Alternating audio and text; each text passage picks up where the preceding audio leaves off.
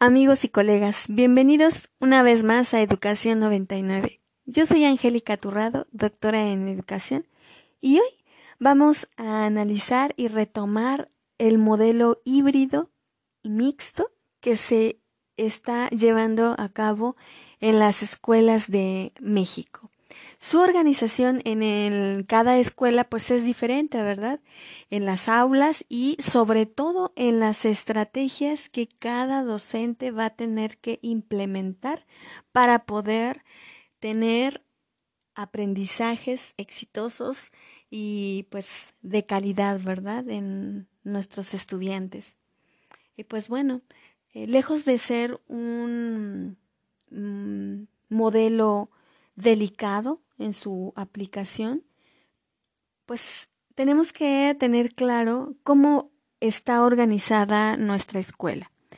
Ya les comentaba en el episodio anterior que estas diferencias de modelo mixto e híbrido pues son muy sencillas de identificar.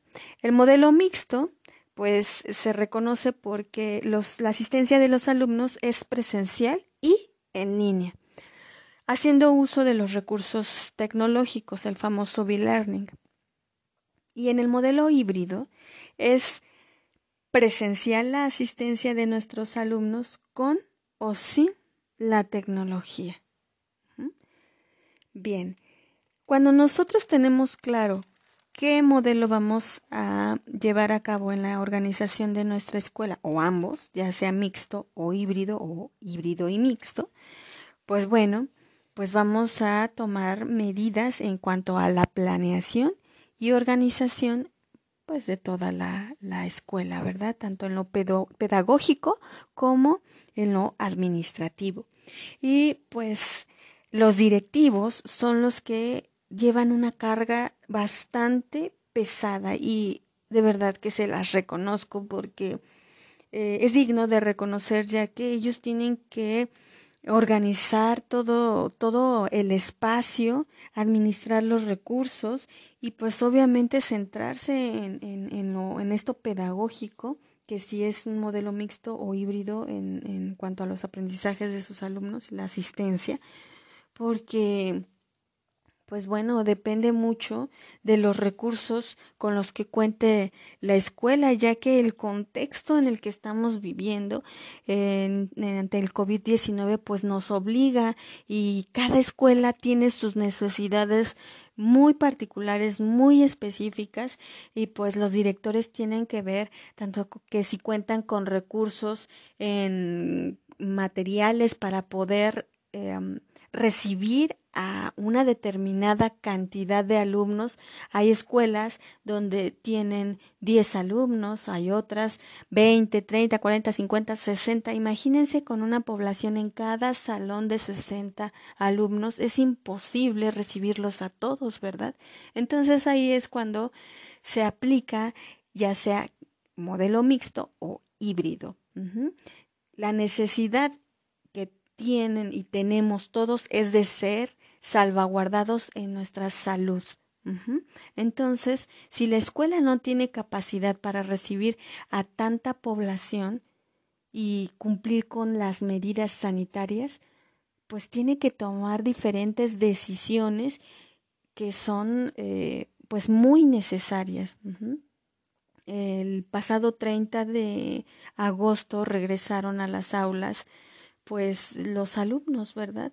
Y en esos famosos filtros que se hacen en las mañanas para poderlos recibir, que les toman la temperatura, les dan su gel, eh, el tapete sanitizante eh, y demás, pues ese kit le cuesta ya sea a la escuela o el mismo sistema educativo, la Secretaría de la Administración Pública, pues les ha mandado recursos, ¿verdad? Pero a veces pues no es suficiente. Entonces la escuela tiene que programar y organizar eh, la asistencia de sus, de sus alumnos. Pero bueno, pues vamos a centrarnos, ¿verdad? En que algunas escuelas al aplicar dicho este método, si modelo, perdón, si es eh, mixto, pues están eh, dividiendo a sus grupos en la mitad de sus grupos toma clases presenciales, un día sí y un día no. Los días que van a la escuela, pues los maestros los atienden y eh, el día que descansan, pues se les da clase en línea, ¿verdad? Hay algunas escuelas que están haciendo eso.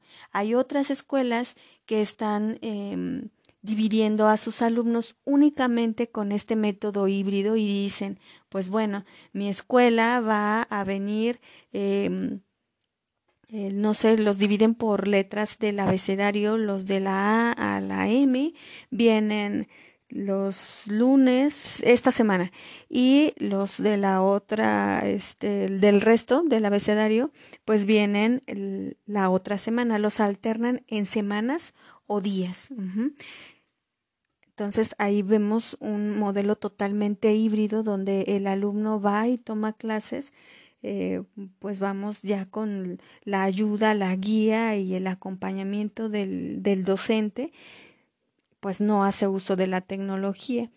Pero en el otro caso, en donde es el modelo mixto, en donde van un día sí y un día no con ayuda de, esta tecnología, pues los docentes tienen que hacer una tarea ahí bastante interesante en cuanto al uso de recursos tecnológicos. Y pues digo, más adelante lo vamos a analizar, pero ya es según la organización de la, de la escuela. Otras escuelas pues están, eh, sobre todo las particulares, tomaron en cuenta la posibilidad de sus de la matrícula de sus estudiantes y los están eh, atendiendo únicamente en línea al 100% en línea. Y hay otras escuelas particulares también que están llevando pues este modelo mixto que pues los atienden cuatro días de la semana con un horario normal, de, digamos de 7.30 a 1.40 de la tarde, de lunes a, a jueves en línea y eh, a lo mejor el viernes o un día a la semana X, pues van a la escuela aclarar sus dudas, pero estamos hablando de grupos reducidos en los cuales no hay ninguna alerta o preocupación de un contagio masivo, ¿verdad? Entonces, se tiene que tomar mucho en cuenta pues la capacidad de los grupos, el tamaño de la escuela, el material y todo lo dispuesto para aplicar las medidas necesarias. Y pues ya sea que estén trabajando en modelo híbrido o mixto, eh, pues aquí ya entra otra cosa muy, muy interesante de la que pues nos interesa a, muchos y pues es la columna vertebral de esto que son los cómo lograr este, los aprendizajes eh, de nuestros alumnos con éxito y pues con calidad, ¿verdad? Aplicar eh, estos estrategias y recursos con, con calidad en la medida de nuestras posibilidades. Y pues esto se vuelve un reto para los docentes. ¿Por qué? Porque tienen que eh, ya sea actualizarse, les comentaba que de manera autodidacta o esperar a que lleguen los recursos, los cursos, ¿verdad? Que la Administración Federal pues, pues manda, la Secretaría de Educación Pública para que pues los tomen y obviamente están al día, pero pues a veces la necesidad es inmediata y necesitamos eh, pues aplicarnos y tenemos que buscar en, en internet pues todas estas ayudas y, complementos. Bien, entonces pues cada quien en la medida de su necesidad, de lo que tenga que aplicar con su grupo y las herramientas tecnológicas que se necesiten, pues va a buscar esta, esta ayuda. Y bien, pues esta, eh, material, este material didáctico que el docente tiene que utilizar, pues ya les comentaba que debe de revisarlo primero, si es en un modelo mixto el que se va a trabajar en donde los alumnos pues van a ir un día así y el otro día van a ser atendidos con la tecnología en línea, pues es de gran ayuda. ¿Por qué? Porque pues el docente va a poder eh, revisar esos recursos y materiales tecnológicos y decirle al alumno, pues revísalos, eh, revisa el material, dejarle alguna actividad con ese material y em, regresar al aula y despejarle sus dudas o los procedimientos que se tengan que llevar a cabo, pues obviamente considerarlos, ¿verdad? Y pues bueno, le llaman el curar el, material didáctico, ¿verdad? Revisarlo antes de podérselo dar a nuestros a los alumnos para que lo, lo, lo aprovechen. Dentro de estos materiales que los docentes pueden dar, pues están muchas, muchas plataformas, muchas plataformas y material educativo. De plataformas educativas para ambos modelos, el híbrido y el mixto, pues tenemos eh, Edmodo, eh, Meet, Zoom, Google Suite, Module, Classroom, Teams. Todas estas plataformas, pues obviamente son de gran ayuda para, para los docentes. Classroom es fantástico para las, los alumnos que no vamos a tener en presencial, pues vamos a auxiliarnos del Classroom para poder eh, ayudar al alumno y que suba él ahí el contenido, eh, las tareas o, eh, pues no sé, la aplicación de algunos exámenes y es una forma de, de ayuda. En el mejor de los casos, este alumno se podría, se podría presentar en el aula para aclarar todas esas dudas de ejercicios y demás que son otorgados mediante la plataforma de Classroom.